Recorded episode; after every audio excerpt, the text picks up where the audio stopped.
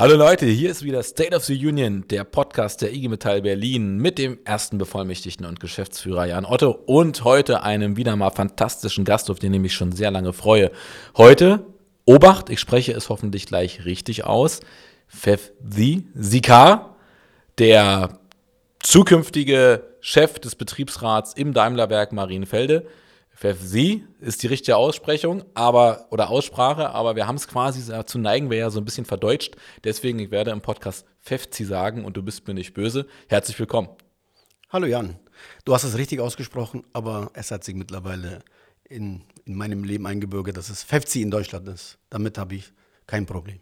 Verstehen auch alle und du reagierst quasi auf beide Namen? Genau. Also hast du noch einen weiteren Namen oder nur diese, diese, diese beiden Vor- und Nachname? Es gibt beim Fußball noch einige Namen, die nenne ich hier nicht. Schade. Wir hätten die jetzt, glaube ich, aber gerne gehört. Also Fußball ist, wird, wird schon mal ein Thema. Ja. Das ist spannend. Fefzi, wir haben ähm, lange überlegt, wann das eigentlich passt, diesen Podcast mit dir zu machen. Und ich glaube, äh, die Idee, ihn jetzt ähm, relativ kurz vor der Wahl, vor der Betriebsratswahl zu machen, ist eigentlich richtig, weil ich glaube, es gibt ähm, viel zu erfahren über dich als Mensch, als Person. Ähm, du kandidierst ja ähm, auf Listenplatz 1 der IG Metall-Liste und bist damit auch, äh, wenn man so will, äh, der designierte äh, Vorsitzende. Ähm, ich kann an der Stelle sagen, für alle Zuhörer, ich freue mich darüber sehr, weil wir ja eine lange Tradition haben mit dem Daimlerwerk in Marienfelde. Ihr seid für die IG Metall Berlin einer der ersten Betriebe. Wir sprechen ja auch oft von Kampfbetrieben, weil wenn wir Streiks und andere Sachen haben, dann wissen wir, wir können uns auf euch verlassen. Aber wichtig ist ja vielleicht zu erfahren für die Leute da draußen, und der Podcast richtet sich nicht nur an Mitglieder der IG Metall, sondern auch an die, die noch werden wollen. Was bewegt eigentlich jemanden wie dich, als Betriebsrat zu kandidieren, als Betriebsratsvorsitzender am Ende zu kandidieren? Und bevor wir die Frage beantworten, fangen wir jetzt aber ganz am Anfang an. Erstmal erzählst du uns bitte, wo bist du geboren? Was hast du zu Anfang gemacht? Und äh, uns würde schon noch interessieren, wie waren so deine ersten beruflichen Gehversuche? Sehr gern, Jan.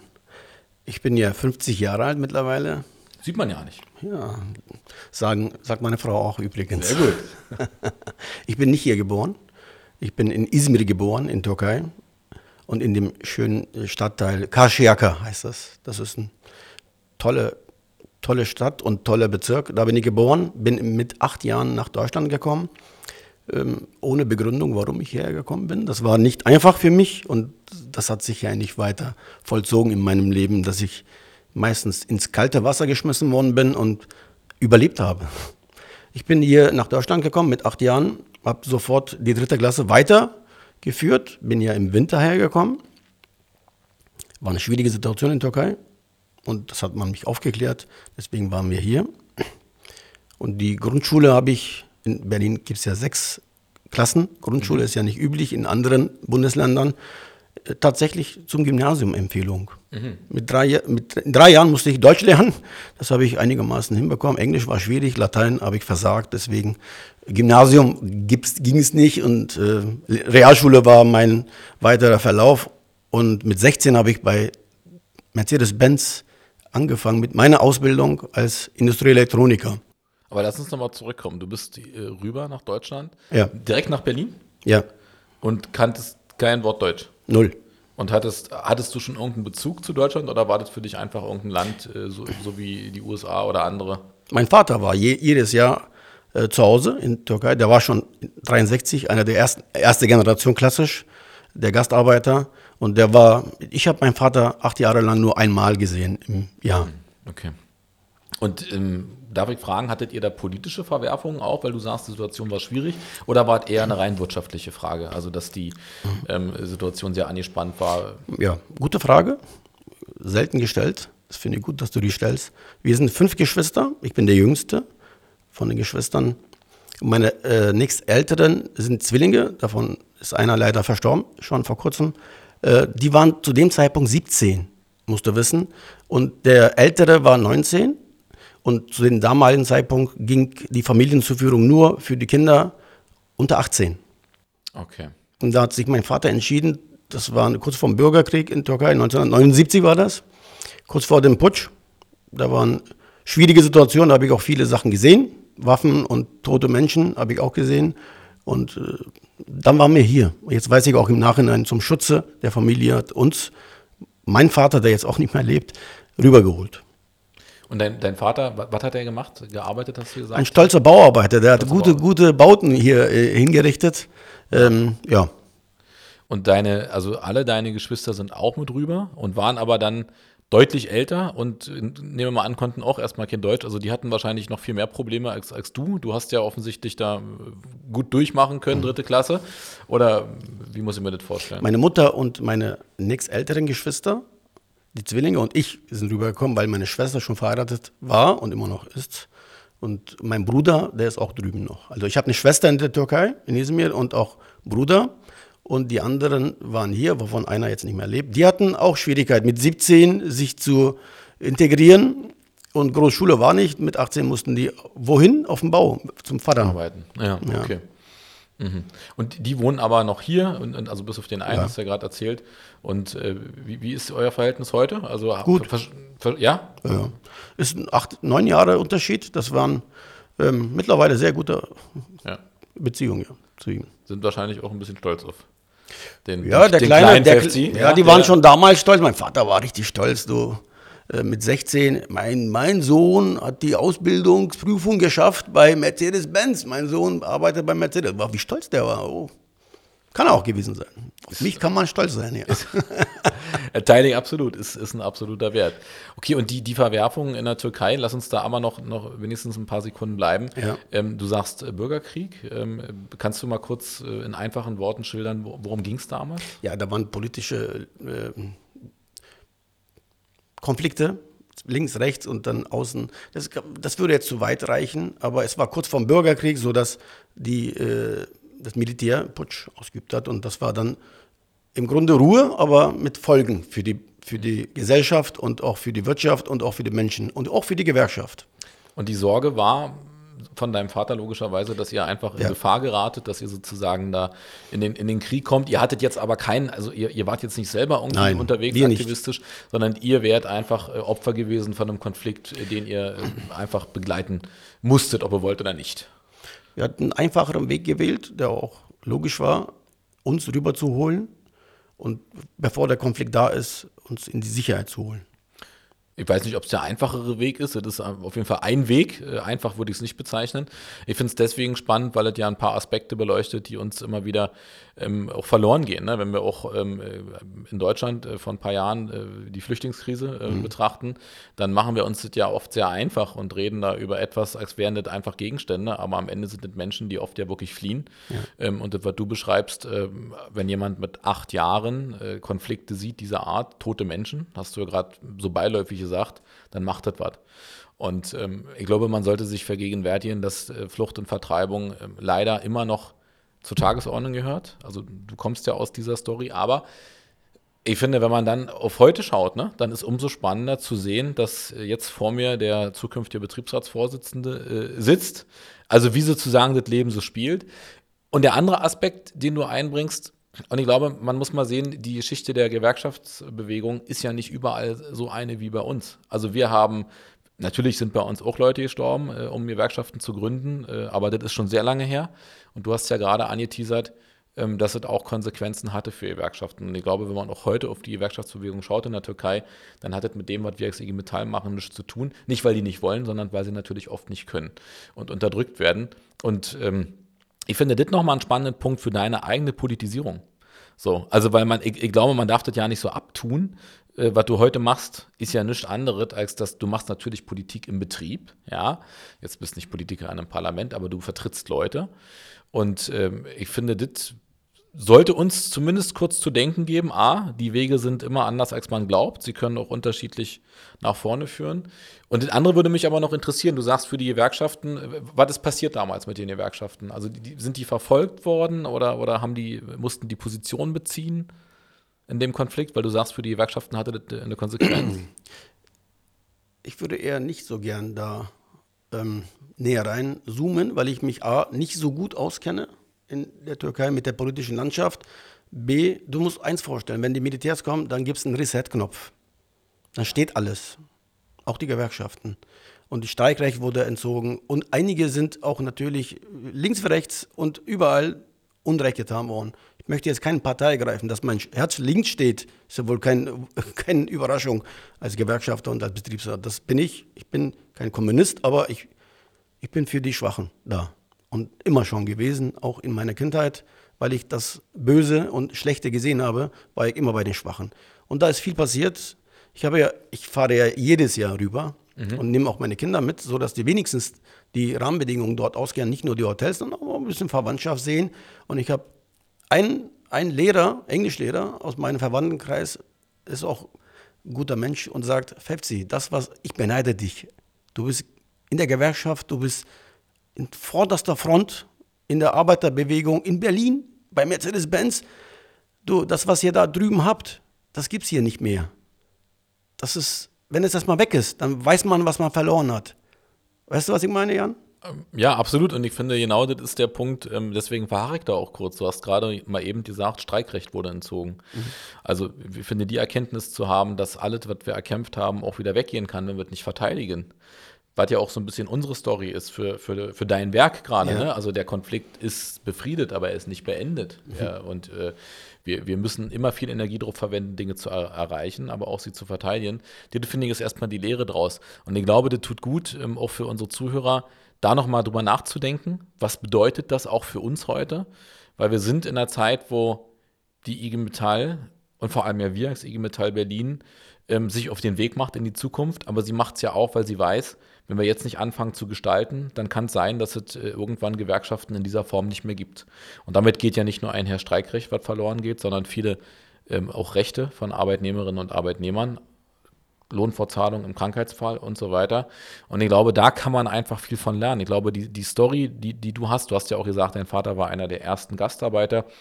Das ist Deutschland. Das mhm. ist die Story dieses Landes. Und gleichzeitig äh, lernen wir oft so wenig daraus, ja, obwohl es direkt vor der Tür ist. Und wir selber, da nehme ich mich nicht aus. Wir reden heute, sagt ja auch was über uns im Positiven. Wir reden heute zum ersten Mal über deine Vergangenheit. Okay, wir hatten auch hier noch andere Sachen zu tun, habe ich oh gehört, oh, ja. in den letzten, in den letzten äh, anderthalb Jahren. Ähm, und es ist einerseits gut, weil es für uns gar nicht so wichtig ist. Ja, auch, auch du hast jetzt noch nie gesagt, ey, Jan, du alter Ossi, ja, also was, was ist los mit dir?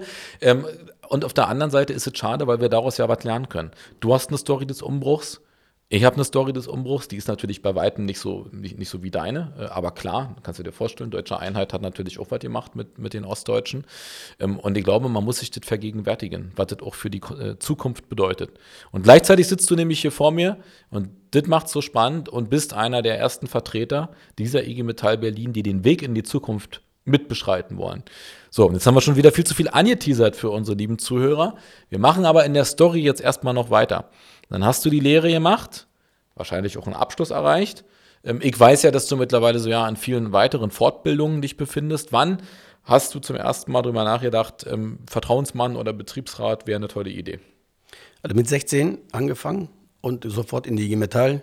Und ich wurde nicht gefragt. Das war damals üblich, dass der Betriebsratsvorsitzende, damals Kurt Krause, uns äh, erzählt hat, uns 16-Jährigen, wie wichtig das ist. Die Tür wurde abgeschlossen. Wir waren äh, so damals mehr als äh, jetzt, leider nur 20 aktuell, da waren wir mehr, mindestens 50 Menschen, Jugendliche und schon Druck ausgeübt wurde, dass wir in die IG Metall eintreten.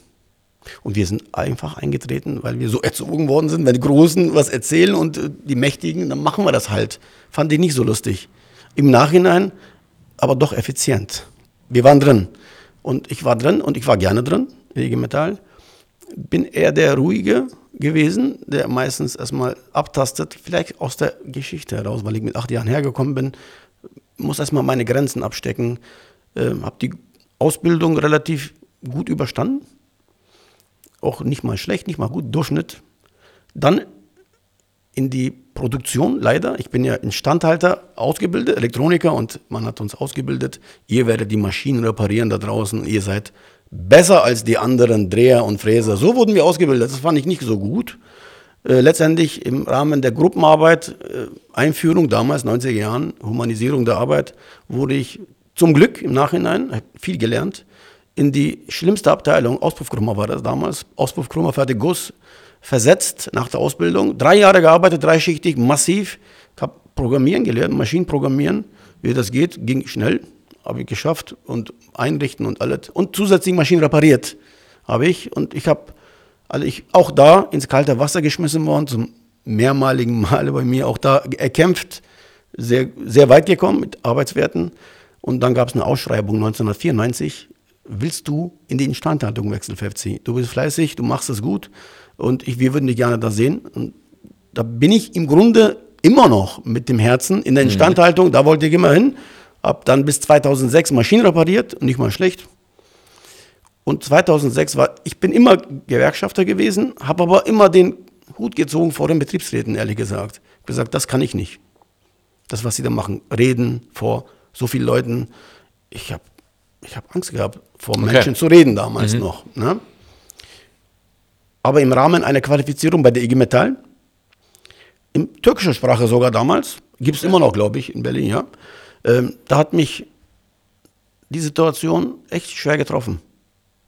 Das war ein Meilenstein für mich, wo ich gesehen habe, oh, das sind ja echt Interessen der Beschäftigten zu vertreten. Da gibt es eine Gewerkschaft, da gibt es Paragraphen. Betriebsverfassungsgesetz hat mich neugierig gemacht und ich habe mich äh, im Anschluss selber als Vertrauensmann gewählt in dem Bereich, weil wir hatten keinen. Okay. In der Instandhaltung. Mhm. Ich glaube, das war nicht unbedingt äh, so nach der Satzung der Vertrauensleute. Ich habe die danach informiert, dass ich mich gewählt habe, fanden sie lustig. Die VKL haben mich natürlich aufgenommen und ich habe jede Woche ein neues Mitglied reingebracht. Die, Gewerk die Werkstatt war innerhalb von drei Monaten bis hin zu meiner Führungskraft Mitglied der Gewerkschaft. Ein, zwei habe ich nie geschafft. Die hast du auch später nicht geschafft? Oder? Die haben andere geschafft für mich. Ja, genau, die große Lehre. Ja. Nicht, nicht, nicht jeder ist gleich geeignet. Kannst du aus, aus deiner Sicht nochmal sagen, ähm, Vertrauensmann, Vertrauensfrau, wir sprechen da einmal frei drüber und gleichzeitig ist ja der Podcast auch ähm, offen für alle. Ähm, was würdest du sagen, ist der Kern, äh, was macht ein Vertrauensmann? Klassisch ist das in unserem Betrieb, auch woanders sollte so sein, die Bündelung der Interessen, den sie die sie vertreten, gegenüber anderen zu vertreten, der Stärkeren. Weil Einzelne, ähm, so wie ich damals, Einzelne trauen sich nicht, haben nicht den Mut und das muss eine Führungsrolle übernehmen, muss auch bestimmte Qualitäten haben, der Vertrauensmann, die Vertrauensfrau, um die Interessen der, der ihrer Truppe, ihre Vorort Basics, ne, ganz unten zu vertreten gegenüber dem Meister, gegenüber auch dem Betriebsrat und, und, und. Alle Gruppen. Also wie so eine Art gewerkschaftlicher Gruppensprecher, würde ich das jetzt mal so ein bisschen ketzerisch nennen. Genau. Und gleichzeitig Verbindung zu, zur IG Metall. Und damit ja auch, also du bist ja Betriebsrat jetzt und wirst ja auch ähm, also wieder den Betriebsrat anhören, wir sprachen ja darüber. Und gleichzeitig ist es vielleicht auch genau der Unterschied, ähm, wo hört Betriebsratsarbeit äh, auf und kann sie nicht weiter, wo aber IG Metallarbeit weitergehen kann. Ne? Also sozusagen auch in eurem Konflikt, da sprechen wir gleich noch drüber, ähm, ist ja der entscheidende Punkt ähm, auch über den Betrieb hinauszuschauen, weit über den Betrieb hinauszuschauen ähm, und auch zu schauen, was sind die verbindenden Elemente zwischen anderen Bereichen. Und der Betriebsrat per se ist ja erstmal gewählt für die Einheit. Ne? Also wenn ihr jetzt gewählt werdet, dann seid ihr zuständig für dieses Werk. Du wirst natürlich in ein paar Ausschüssen vertreten sein, auch im GBR. Ähm, aber gleichzeitig gibt es da, glaube ich, eine klare Rollentrennung. Ähm, so, aber ich finde immer wichtig, die, du hast es mehrfach gesagt, die Interessen äh, zu vertreten, von den anderen zu bündeln äh, am Ende auch. Das ist, glaube ich, auch entscheidend, dass sozusagen, äh, klar, wenn es drauf ankommt, gehen alle vor die Tür, aber wenn alle gleichzeitig reden, versteht halt auch keiner was, ja, so, was da passiert. Mich würde noch kurz interessieren, du hast gesagt, äh, da lasse ich dich sozusagen auch nicht mit in Ruhe äh, du hast gesagt, diese Schulung war in äh, türkischer Sprache. Ja. Hast du sie in Türkisch gemacht oder, oder auf, auf Deutsch? In Türkisch. Und also du bist heute noch in der Lage, komplett frei zu sprechen oder hast du auch so ein bisschen schon. Äh, Türkisch also, kann ich besser als Deutsch. Echt? Ja. Okay, na gut. Dabei bist du ja am Deutschen offensichtlich auch sehr wortgewaltig, ne? Aber wo das herkommt, da können wir auch noch drüber sprechen. Gut, du hast also diesen Weg sehr konsequent verfolgt, hast ein paar Mal auch deine eigenen Ängste überwunden, also wo du gesagt hast, ich kann das nicht, ich kann mich hier nicht, nicht hinstellen. Die, die dich heute erleben, würden sagen, glauben wir nicht, dass der mal Angst hatte, vor den, vor den Leuten zu sprechen. Du machst das ja heute sehr intensiv und äh, bist ja dabei so, sogar in der Lage, auch nebenbei Dinge noch zu, zu tun, also nicht nur zu sprechen, sondern auch darzustellen. Jetzt lass uns mal einen kleinen Sprung machen. Wir wollen ja auch noch über die Zukunft der IG Metall sprechen. Ähm, vorher müssen wir aber über die Zukunft des Daimler-Werks in Marienfelde sprechen. Als ich am 8.9. gewählt wurde in dieser Geschäftsstelle, an 2020, war ja klar, ich glaube zwei Tage später oder so, habt ihr mich informiert und ihr sagt, pass mal auf, wir haben Spaß, wir haben hier einen äh, Konflikt und offensichtlich will man unser Werk zumachen. Ähm, wie war das damals für dich? Was hast du gedacht? Und wie waren, jetzt mal versuchen, nicht gleich vom Ende her zu denken, weil die Lösung kennen wir, wir wissen ja, wo wir gelandet sind. Was hat es damals mit dir gemacht? Gut, als ähm, vorausschauender Mensch und die Diskussion damals wussten wir ja. Wir haben ja, Fakt war zu dem damaligen Zeitpunkt, wir sind ein reiner Verbrennerwerk. Das wussten wir. Das ist ja nichts Neues gewesen. Mit fast gar keinem Produkt, verbrennerunabhängig. Wir haben Komponenten in den Motoren und Getriebeteilen, das wussten wir vorher. Und irgendwann kommt diese ominöse Transformation auch auf uns zu. Man hat sie ja weggeschoben, weggedrängt, aber es war klar, dass sie kommt. Das war klar. Und ich lese aufmerksam auch die Presse und ich wusste auch, dass Tesla der Elon Musk irgendwann sich durchsetzt, und hat er ja auch gemacht, und diese Geschichte auch irgendwann Daimler betrifft. Und im Grunde hat die Pandemie das beschleunigt. Mhm. Es gab ja keine, wir wissen ja alle, wie, was für eine beschissene Situation das war. Alles war leer, keine Produktion, nichts. Alles stand still, aber auch die Produktion stand still und die Einnahmen standen still beim Arbeitgeber. Und es wurde lauter, wir haben kein Cashflow, das ist ja in der Bilanzwelt das reine Geld, wo die investieren können. Und wenn Unternehmen Cashflow-Probleme haben, dann wird es kritisch. Das haben wir live mitbekommen und die haben angefangen, unsere Zukunftssicherung, was wir ja im, im, Konzern haben, im Rahmen der Holding vor zwei Jahren, vor drei Jahren haben wir das ja geregelt, dass keiner betriebsbedingt gekündigt werden kann bis 2030. Das war ja immer der Schutz, den wir im Rücken hatten. Aber auch das wurde in Frage gestellt von unserem Personalvorstand. Und Zukunft der Werke müssen wir uns angucken und, und, und da wurde schon es gefährlich so langsam. Und dann kam es ja du, die Wahl weiß ich noch, da wurdest du gewählt. In der Kirche. In der Kirche weiß ich noch und da sage ich, oh, oh, der ist ja echt, der Jan, der ist, der kann mobilisieren, so wie der, wie der auftritt. Hat mir gepasst in meiner Rechnung, weil ich den Konflikt schon gefühlt habe, mhm. dass er kommt. Und ich habe ja die äh, einige Leute schon darauf aufmerksam gemacht, so vorbereitet. Einige Elemente, die jetzt auch Bestandteil der äh, Fraktion der IG Metall sind. Und dann kam das, was äh, kommen sollte. 18.09. sage ich immer, 2020 hat unser Werkleiter das Angebot vom Arbeitgeber uns präsentiert. Ähm, alles läuft aus noch schneller, als wie das natürlich auslaufen würde, die Verbrenner. Also wir verkaufen alles, fragen am Markt an und dafür werden wir einige Flächen verkaufen und mit dem Verkauf werden wir diese Digital Factory Campus, was wir heute haben, äh, was das auch heißt, wussten wir damals nicht. Auf jeden Fall keine Produktion, keine Dreher, keine Fräser, keine Schleifer, äh, die nicht, nur Ingenieure, irgendwelche Entwickler und das wird dann investiert in diesem Bereich. Das war das Ende unseres Traditionswerkes, Werk Berlin. Und das hat uns schwer getroffen. Das, ist, das hat uns beschäftigt erstmal. Und wir wollten Widerstand organisieren, den haben wir auch organisiert. Das stimmt. Gemeinsam mit euch. Ich hörte, ich hörte davon. Ja. ja. war eine interessante Zeit, ne? War sozusagen äh, auch für mich, wenn du so willst, äh, der direkte Zug rein äh, in die IG Metall Berlin, wo ähm, so ein Konflikt ist ja auch immer die Chance, dann gleich ähm, entsprechend, wie du ja beschrieben hast, meiner Art dann auch klar zu machen, wo gehen wir jetzt hin. Ne? Und unser Weg ist ja der zwischen Konflikt und Konzept gewesen, was wir auch, finde ich, bei euch gut hinbekommen haben. Und gleichzeitig ähm, aber auch, ähm, also, also für mich hat es bedeutet, schneller als überhaupt gedacht, ähm, äh, hier zu sein. So, also war ja für mich auch nicht, auch nicht wirklich klar und auch unerwartet dieses gute Ergebnis. Also was heißt unerwartet? Ich freue mich natürlich immer drüber und gleichzeitig war es ja nicht ganz klar. Die Story müssen wir aber hier nicht ausführen, das kann man ein andermal erzählen. Und für mich war dann der Beleg dafür, okay, ähm, ja, ich sag's mal ganz deutlich, Berlin braucht mich auch. So, weil diesen Konflikt, so wie wir ihn geführt haben, ähm, der ist ja besonders. Wir haben ja einen Weg gewählt, den andere nicht wählen. Wir haben nicht gesagt, wir schweißen die Tore zu, sondern wir haben gesagt, es gibt ordentlich auf die Mütze, damit wir klar machen, ihr müsst mit uns sprechen.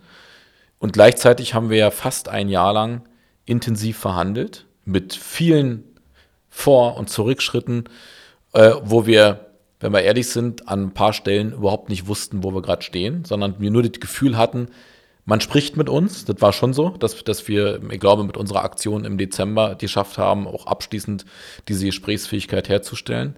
Ich habe das auch in einem anderen Podcast schon, schon gesagt, dass natürlich dazu stehe ich auch bis heute klar ist, diese Belastbarkeit der Ebene, ähm, ähm, auch mit, mit dem Daimler-Vorstand, ähm, über die bin ich dankbar und trotzdem müssen wir uns darüber im Klaren sein, die haben wir uns auch erkämpft und erstritten.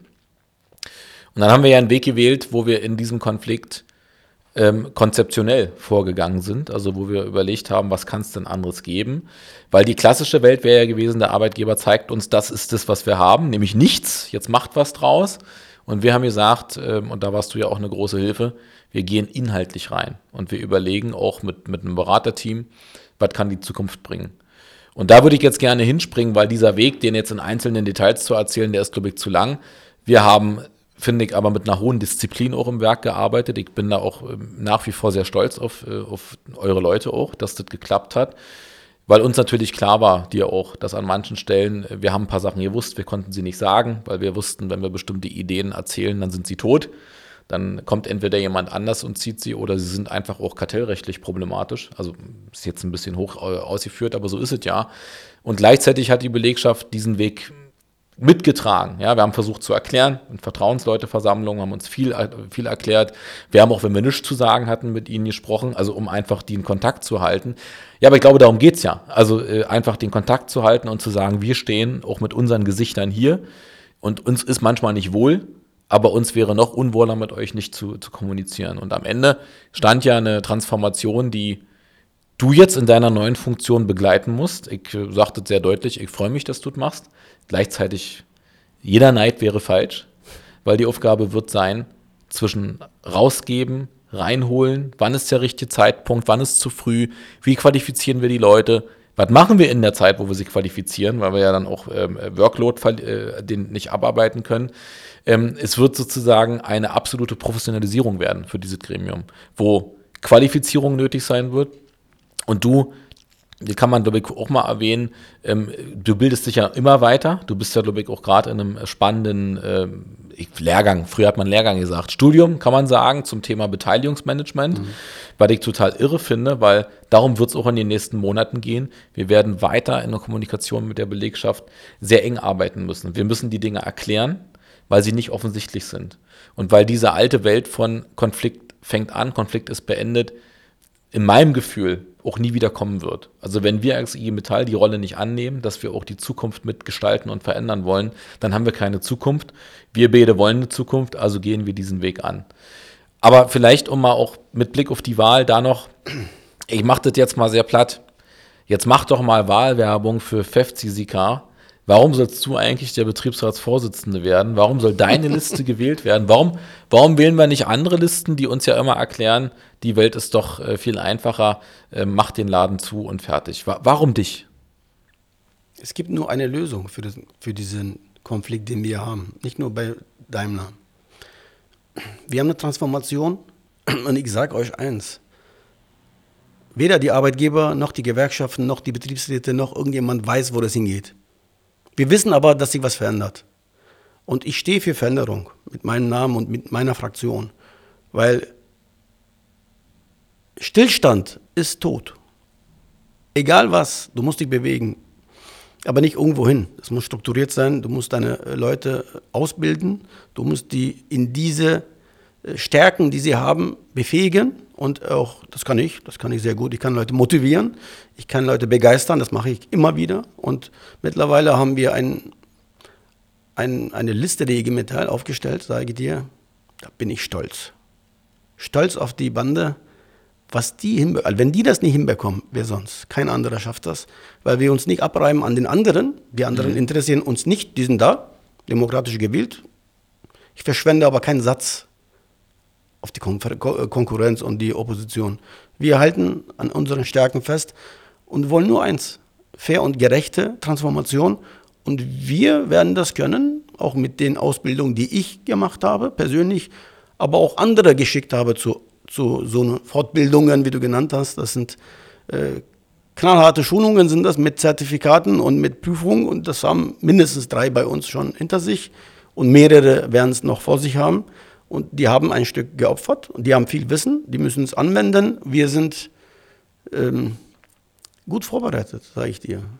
Aber aktuell passiert viel um uns herum, weil dieses Ergebnis, Zielbild nennen wir das ja, und äh, werden es ja auch, das ist ja auch gut. Man kann es positiv wie negativ sehen, aber es ist gut, weil es ist der Start der Transformation im Werk Berlin, aber auch für Berlin selber und auch für die Automobilindustrie kann man das als Benchmark nehmen. Wir werden das Unmögliche schaffen, das zweite Mal. Nämlich das erste Mal haben wir eine Vorstandsentscheidung gemeinsam mit dir, mit der IG Metall und ganz wichtig mit den Kolleginnen und Kollegen, die auch rausgegangen sind und auch eingetreten sind in die Gewerkschaft, gemeinsam geschafft, das Unmögliche, nämlich eine Vorstandsentscheidung überhaupt zu kippen. Das ist, glaube ich, ganz selten passiert. Und jetzt werden wir nochmal Geschichte schreiben und wir werden dem Arbeitgeber sagen, wie es geht. Und den Punkt, den du gerade angesprochen hast, ich glaube, das habe ich noch nie so auch gesagt in der Presse. Ähm, aber ja, am Ende ist es so, ein Vorstandsbeschluss ähm, verändert äh, so und sogar so verändert, dass ich glaube, selbst der Vorstand mittlerweile weiß, dass man Berlin zu einem Leuchtturm machen kann und eigentlich auch machen muss. Es wäre auch ein Unding, wenn ein paar mhm. Kilometer weiter wir hier, du hast vorhin von gesprochen, einen anderen Autobauer hätten, ähm, der es zeigt, wie es geht und wir machen es nicht. Ja, ich glaube, wenn man sich die Liste auch anguckt, der bestbewertesten Unternehmen, äh, bund, äh, nicht bundesweit, Entschuldigung, sondern weltweit, dann ist Daimler als deutsches Unternehmen da auf den vorderen Plätzen, also als erstes deutsches Unternehmen. Mhm. Danach kommt eine Weile nichts. Und ich glaube, das ist auch ein Vermächtnis, was wir zusammen begehen müssen. Und du hast einen wichtigen Punkt angesprochen. Eure Liste ist bunt gemischt, das heißt äh, hochqualifiziert, auch vertreten in, durch die unterschiedlichen Abteilungen. Ich finde, das zeichnet euch im Werk auch aus, dass eine, eine hohe Kompetenz vorhanden ist. Und ich glaube, du bist auch in der Lage, und das ist ja kein Geheimnis, dass ich natürlich das total richtig finde, dass alle ihr Kreuz bei deiner Liste machen. Mhm. Ähm, aber ich glaube, du bist doch in der Lage, diese Komplexität äh, zu greifen, weil das ist, was passiert. Es wird die Transformation äh, verkompliziert, und zwar nicht im negativen Sinne, Betriebsratsarbeit. Sie schafft andere Bedürfnisse für Qualifikation. Und sie setzt auch an uns einen anderen Maßstab an als IG Metall. Auch wir müssen, und das ist manchmal nicht einfach, das ist manchmal ähm, fast wie Lotto spielen, zu wissen, wann ist der richtige Punkt, den Konflikt runter oder wieder hochzufahren. Ähm, oder vielleicht eher wie so, ein, wie so ein Generalmajor, ja, zu überlegen, macht das jetzt Sinn oder nicht. Alle gucken zu uns. Wir beide wissen, wir müssen eine Entscheidung treffen und wir wissen, wenn wir sie falsch treffen, dann sind wir die Doofen. Wenn wir sie richtig treffen, finden uns alle super. Ähm, aber dann haben es natürlich auch alle gewusst. Und ich glaube, das zeichnet dich aus, das zeichnet auch dein Team aus. Und ich weiß gar nicht, ob man, wenn man jetzt da auf eure anderen Fra Fraktionen guckt, so, also so dramatisch groß sind die ja alle nicht.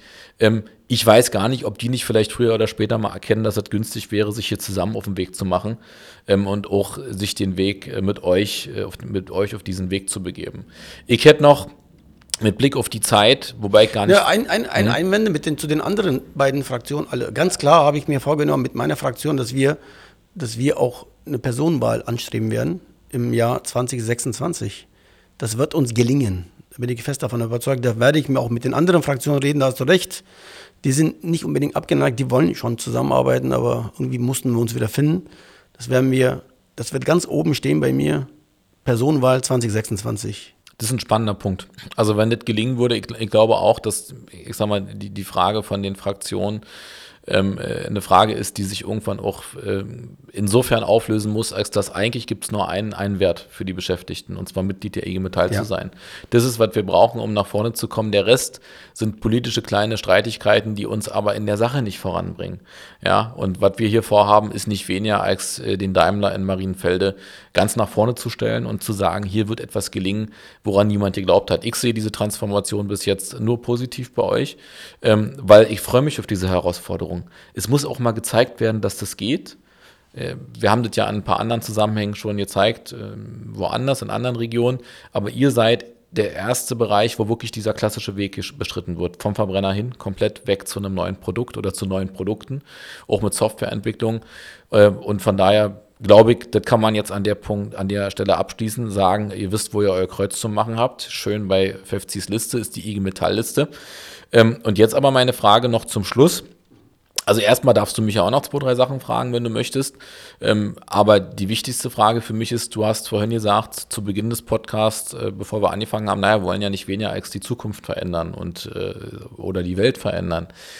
Wie ist denn dein Blick auf die IG Metall aktuell? Wir, die IG Metall Berlin geht ja einen sehr eigenen Weg. Also wir, wir machen viel anders, wir, wir versuchen viel. Du bist jetzt auch viel in Kontakt mit Frankfurt und anderen über deine, ähm, du wirkst A mit beim Projekt vom Klaus Abel und B bist ja auch in vielen Seminaren unterwegs. Wie, wie, wie, ist, dein, wie ist dein Blick auf die IG Metall? Wie, wo müssen wir hin? Was müssen wir machen? Da muss noch viel gemacht werden. Ich, du kennst mich doch und ich hoffe, das wird nicht rausgestrichen, wenn ich das hier so offen wird sage. Nichts gelöscht. Also wenn wir, wenn wir uns nicht bewegen und wir heißt, ich bin IG Metaller durch und durch, das ist meine IG Metall und das will ich auch, erwarte ich auch von jedem einzelnen Mitglied, dass dieses Selbstbewusstsein da ist. Das ist meine IG Metall, da gibt es Repräsentanten, die auch gewählt sind und die haben verdammt nochmal das zu machen, was ich will. Und wenn wir alle das Gleiche wollen, dann ändert sich viel. Und ich erwarte auch bei der IG Metall eine große Veränderung. Das muss passieren. Ich war auch in Frankfurt letzte Woche. Das war spannend und ich habe da echt motivierte Menschen gesehen, die gemeinsam, das, wir waren ungefähr 20 Hauptamtliche und auch Ehrenamtliche dabei und alle haben an das geglaubt, was ich glaube, eine Veränderung herbei zu wünschen und zu fordern. Und ich erwarte, das habe ich auch dort gesagt und auch im Rahmen der mehreren Qualifizierungsreihen, die ich hatte, ein Stück weit Selbstlosigkeit bei den Schaltstellen dieses Ego, das jeder hat. Jeder hat ein Ego, jeder hat ein Ego. Mehr oder weniger. Und ich erwarte bei den Funktionsträgern, wie ich es bin, der Stellvertreter und bald Vorsitzender, du als erster Befondsmitglieder und alle in dieser Gesellschaft, die eine Rolle haben, nämlich es besser zu gestalten. Dazu gehört für mich ganz klar die Gewerkschaft, unsere Gewerkschaft mit über zwei Millionen Mitgliedern. Und ich erwarte, dass die wächst und stolz ist und nicht aufgibt und sich verändert und nur die Leute, die sich bewegen und auch in der IG Metall sich bewegen, werden das schaffen. Und wir müssen es zulassen als Gewerkschafter, dass wir A, Fehler, Fehler zulassen, auch in den Strukturen und nicht jeder mit dem Finger zeigt, oh, was hat der für eine Scheiße gemacht. Nein, über die Fehler lernen. Das habe ich ja gelernt im Rahmen der ähm, Ausbildung zum Promo äh, Veränderungspromotoren. Agile Methoden anwenden, auch bei der Gewerkschaft. Das dauert ein bisschen länger, bei der Gewerkschaft manchmal, weil man sich sicherer fühlt, aber da passiert etwas und das werde ich befeuern. Und ich werde dafür sorgen, dass auch die IG Metall sich verändert. Mein Beitrag werde ich, auch hier mache ich das gerade, dazu leisten, dass sich auch die IG Metall, meine IG Metall sich dahin verändert, dass wir die Transformation so gerecht wie möglich machen. Also könntest du eigentlich nirgendwo besser aufgehoben sein als in der IG Metall Berlin, die ja gerade diesen Veränderungsweg sehr aktiv als Pionier nach vorne bringt. Ja, deswegen freue ich mich auch, dass wir sagen, selbstbewusst, wir wollen wachsen. Und da bin ich als OV-Mitglied ganz vorne dabei. Sehr gut. Hast du noch eine Frage an die IG Metall Berlin oder an mich? Bevor wir diesen Podcast langsam ausklinken lassen? Nee, ich habe keine Frage, nur ich kann mich nur bedanken, dass ich hier sein konnte und meine, meine Sichtweisen und Ideen einbringen konnte. Ich bin in der OV und ich bringe mich ein, Jan, und wenn du was falsch machst, werde ich dir das sagen. OV, du bist gut unterwegs, auf jeden Fall. Gut, hast du nochmal die Kurve bekommen. OV heißt Ortsvorstand. Die IG Metall strukturiert sich so, dass sie einen, genau. einen ehrenamtlichen Ortsvorstand hat, der in der Tat äh, kontrolliert, ob der erste Bevollmächtigte und Kassierer die Geschäfte ordnungsgemäß führt. Und du hast ja gerade klar gesagt, gerade sind wir auf der richtigen Welle unterwegs und gleichzeitig, wenn wir vom Kurs abkommen, dann gibst du den Hinweis. Das ist, glaube ich, wichtig für die draußen nochmal zu erwähnen. Fefzi, dann dir erstmal tausend Dank an der Stelle für dieses spannende, ähm, für den Talk. Interview wart ja nicht. Ähm, wir werden ähm, durchaus den nächsten Monaten und auch Jahren einen Weg zusammen zu gehen haben. Da freue ich mich drauf. Ähm, ich wünsche dir erstmal ein tolles Wahlergebnis äh, eurer Liste. Ähm, und äh, ich finde, du hast den Wunsch, dass die IG Metall Berlin wächst. Ich finde, bei euch in Marienfelde geht auch noch was. Aber das werden wir in den nächsten Wochen und Monaten beweisen. Dann vielen Dank an dich. Danke auch. Das war State of the Union, der Podcast der IG Metall Berlin mit Jan Otto, dem ersten Bevollmächtigten und Geschäftsführer und FFCCK, dem stellvertretenden Betriebsratsvorsitzenden von Daimler Marienfelde und dem sie signierten Vorsitzenden, der hoffentlich mit überwältigender Mehrheit in der März, der zweiten Märzwoche dann gewählt wird. Macht's gut, bis zum nächsten Mal. Ciao.